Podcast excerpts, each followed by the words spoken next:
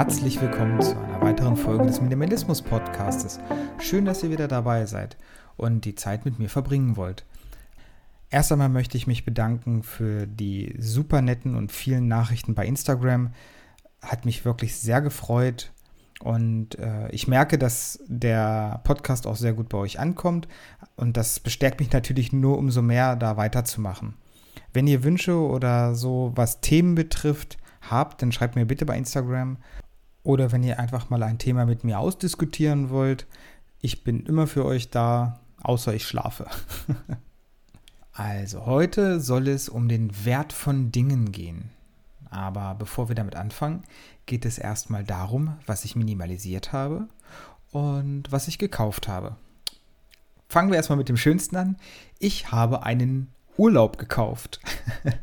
also ja, also meine Lebensgefährtin und ich haben jetzt einen Urlaub gebucht und wir freuen uns schon sehr drauf. Und ähm, ich denke, ich werde auch eine Folge noch aufnehmen über den Urlaub, also Minimalismus und Urlaub oder das Packen für den Urlaub, finde ich eigentlich eine sehr spannende Sache, weil da geistern mir schon so ein paar Ideen im Kopf rum, aber darum soll es ja heute nicht gehen. Also wie gesagt, Urlaub habe ich gekauft und minimalisiert habe ich ein bisschen noch in meinem Schrank. Ähm, Ziel und Zweck im Schrank zu minimalisieren war bei mir eigentlich, dass ich gesehen habe, dass ich einen Anzug habe, den ich loswerden möchte, weil er mir nicht mehr passt. Und ich finde nicht wirklich einen Käufer bei eBay Kleinanzeigen zum Beispiel. Ähm, da kam ich dann auch auf das Thema von heute mit dem Wert der Dinge aber darum geht es ja noch nicht. Also minimalisiert habe ich passend zu dem Anzug noch eine Krawatte und einen Gürtel, die mir einfach nicht mehr gefallen, beziehungsweise nur zu diesem Anzug passen. Und ja, das habe ich minimalisiert. Kommen wir nun zum Wert der Dinge. Wie bin ich darauf gekommen? Wie ich anfangs gesagt hatte, hatte ich meinen Anzug, der hat mal, ich möchte jetzt nicht lügen, aber ich denke mal so um die 400 Euro gekostet. Also Anzug, mit ähm, Hose und Jackett und Krawatte. Und ja, den habe ich sehr gern getragen. Der war auch auf vielen Feiern und Trauerfeiern schon unterwegs, aber jetzt musste er weg. Also habe ich ihn online gestellt für, ich glaube, 90 Euro Festpreis. Und es hat sich niemand wirklich dafür interessiert. Und da habe ich mich immer gefragt, Mensch, das ist so ein schöner Anzug. Mit dem habe ich so schöne Partys gefeiert. Ähm, der sieht noch so gut aus und der war mal so teuer, warum will denn keiner für fast geschenkt haben? Und da ist es mir halt aufgefallen, der Anzug hat einen reellen Wert von weit unter 90 Euro, aber für mich hat er einen ideellen Wert von 90 Euro plus, sage ich jetzt mal. Und warum ist das so? Warum fällt es uns so schwer, die Dinge, die wir vielleicht loswerden wollen oder äh, allgemein Dinge richtig im Wert zu bemessen. Und das liegt halt ähm, nicht nur an dem Wert, den der Kaufpreis mal gekostet hat oder Kaufpreisus, Kaufpreis versus aktueller Wert, sondern auch der Erinnerungswert. Ne? Was habe ich mit dem Gegenstand oder mit dem Anzug jetzt in meinem Beispiel schon alles erlebt? Ähm, ich habe da zum Beispiel mit dem Anzug habe ich die Hochzeit von meiner Stiefschwester miterlebt, beispielsweise, oder ähm, die eine oder andere Festivität oder ähm, musste in dem Anzug schon eine Rede halten. Also irgendwie man verbindet schon viel damit. Des Weiteren gibt es auch einen anderen Wert und das ist der Zeitwert. Viele Dinge haben für uns einen sehr hohen Wert, weil sie mal sehr viel Zeit gekostet haben. Zum Beispiel ähm, wenn ich was gemalt habe oder was gebastelt habe, dann ist das in vier, fünf Stunden vielleicht fertig gewesen, aber diese vier, fünf Stunden, da sage ich, boah, das hat echt viel Zeit gekostet, darum ist das viel wert. Oder eben selbstgebautes oder renoviertes, wie ein Schrank oder so. Das hat so viel Wert für einen selbst, weil man weiß, was für eine Arbeit man reingesteckt hat, aber jemand anders wird es niemals honorieren. Schönes Beispiel sind da auch diese getunten Autos. Ähm, schöne Autos, für viele eher verbastelte Autos. Und äh, man selber sagt sich dann, hey, ich habe das und das gemacht und das war total anstrengend, diese Verkleidung abzunehmen. Aber der Käufer, dem ist das egal. Der sagt, hm, ja, okay, aber ist mir Wumpe. Ne? oder auch der Zeitwert, den es gekostet hat, etwas zu sammeln. Ne? Ob es jetzt eine Briefmarkensammlung ist, eine Münzensammlung oder was der Geier was. Ähm, dann gibt es auch noch den praktischen Wert. Also für mich zum Beispiel ist es ein schönes, also ein schönes Beispiel ist für mich halt der Kühlschrank. Der Kühlschrank hat für mich einen total praktischen Wert, den ich habe. Einmal kühlt er meine Sachen, ja, aber ich habe auch so ein Eiswürfelfach, also das ist so eine kleine Wasserleitung und ich kann immer Eiswürfel zapfen. Ähm, andere werden vielleicht den Wert von diesem Kühlschrank viel, viel geringer einschätzen, zum Beispiel wenn ich ihn verkaufe, weil die sagen, ich brauche gar keine Eiswürfel. Ne? Also es gibt auch noch diesen Wert. Ich hatte mich mit einer guten Freundin unterhalten und die sieht äh, in einem Kühlschrank eigentlich nur noch einen Stromverbraucher und sagt, hey, komm mit so einem normalen, äh, ich weiß gar nicht, wie die heißen, diese, diese Top-Loader-Kühlschränke, die halt super klein sind, die halt wirklich dann für zwei Flaschen Wasser und ein bisschen Aufschnitt vielleicht reichen. Das würde reichen. Oder viele nutzen nicht mal mehr einen Tiefkühler. Die haben keinen Tiefkühl mehr zu Hause. Ist auch eine schöne Sache, spart man sehr viel Strom. Äh, neben dem praktischen Wert gibt es auch noch ähm, den Wert der Außenwirkung. Ähm, damit meine ich zum Beispiel ähm, eine Uhr. Wir können uns, die günstigste Uhr, sage ich jetzt mal, wenn man bei Amazon guckt oder so, kostet vielleicht 5 Euro. Was macht die Uhr? Sie zeigt die Zeit an. Jetzt gibt es aber auch noch andere Hersteller, die Uhren von über 30, 40, 50.000 Euro ähm, haben im Angebot. Und ähm, diese Uhren machen was? Richtig, sie zeigen die Zeit an. Also zahlen wir quasi einen erhöhten Wert. Nicht unbedingt, weil das nun äh, besser verarbeitet ist, äh, weil 5 Euro zu 30.000, Mensch, da kann ich mir viele Uhren kaufen. Und äh, es, man bezahlt halt quasi für die Außenwirkung, für das Prestige. Ne? Das ist auch noch so ein Wert. Denn natürlich, neben diesem, dieser Außenwirkung gibt es auch noch den gesellschaftlichen Wert. Ähm, da will ich gar nicht so tief drauf eingehen, aber wir haben schon einen gewissen gesellschaftlichen Druck, bestimmte Dinge zu besitzen oder bestimmte Dinge haben einen bestimmten Wert. Ne? Also jetzt nicht Wertevorstellung, sondern wirklich monetären Wert. Und dann gibt es halt noch den Gefühlswert, die, auch die Erinnerung oder zum Beispiel ein Kuscheltier oder sowas, das hat natürlich in keinen wirklich tollen Wert mehr, wenn man es verkaufen möchte.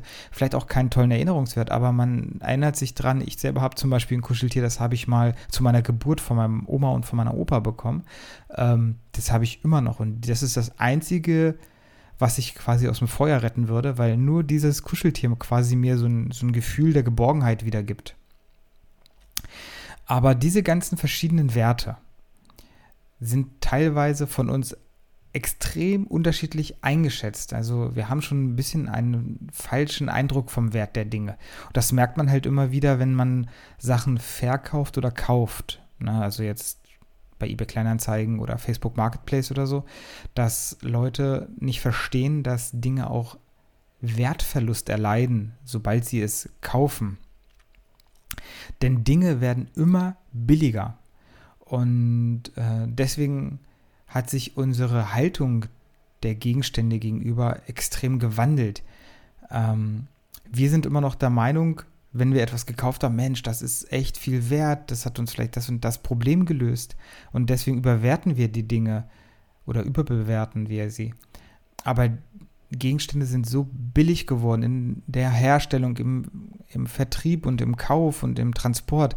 Ähm, das ist ein ganz, ganz großes Problem, bin ich der Meinung. Und leider ist es halt auch so, dass ähm, wenn man wenig Geld hat oder wenig Geld zur Verfügung hat äh, und sich vielleicht sogar arm fühlt, scheint oder scheinen Gegenstände sehr wertvoll zu sein. Und so sammelt man sie beinahe instinktiv. Das sieht man halt sehr, sehr oft bei diesen äh, Dokumentationen von Messis, dass sie meistens, also die meisten Messis, auch nicht alle, aber die meisten haben halt nicht wirklich einen Job oder kein wirklich geregeltes oder hohes oder gutes Einkommen, sage ich mal, oder abgesichertes Einkommen.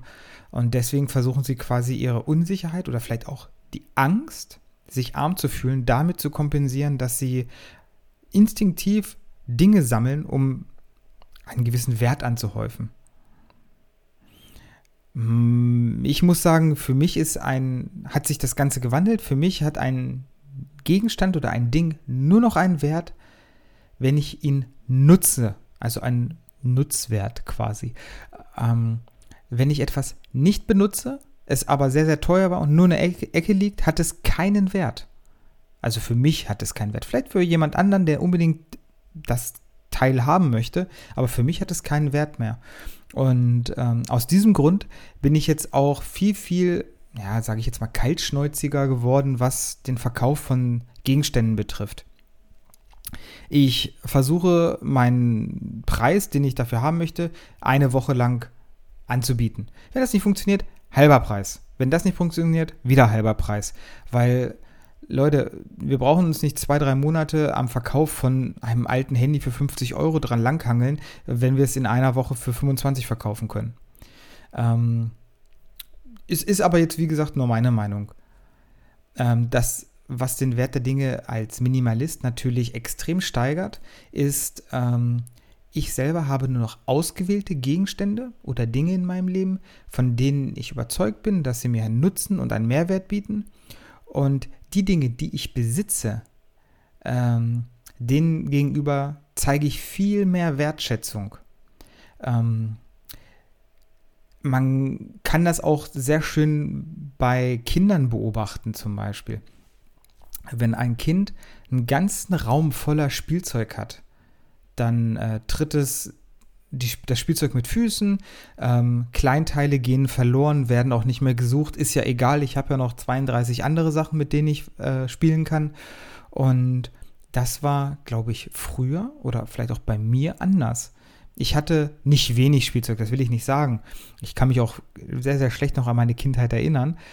Aber man hat dann, glaube ich, schon, je weniger man hatte, desto mehr hat man die Dinge auch wertgeschätzt und hat dann aufgepasst, dass die heile bleiben. Man hat sich um die gekümmert und war vorsichtig und wollte halt, was weiß ich, beispielsweise mit dem Kuscheltier dann nur noch überall hin.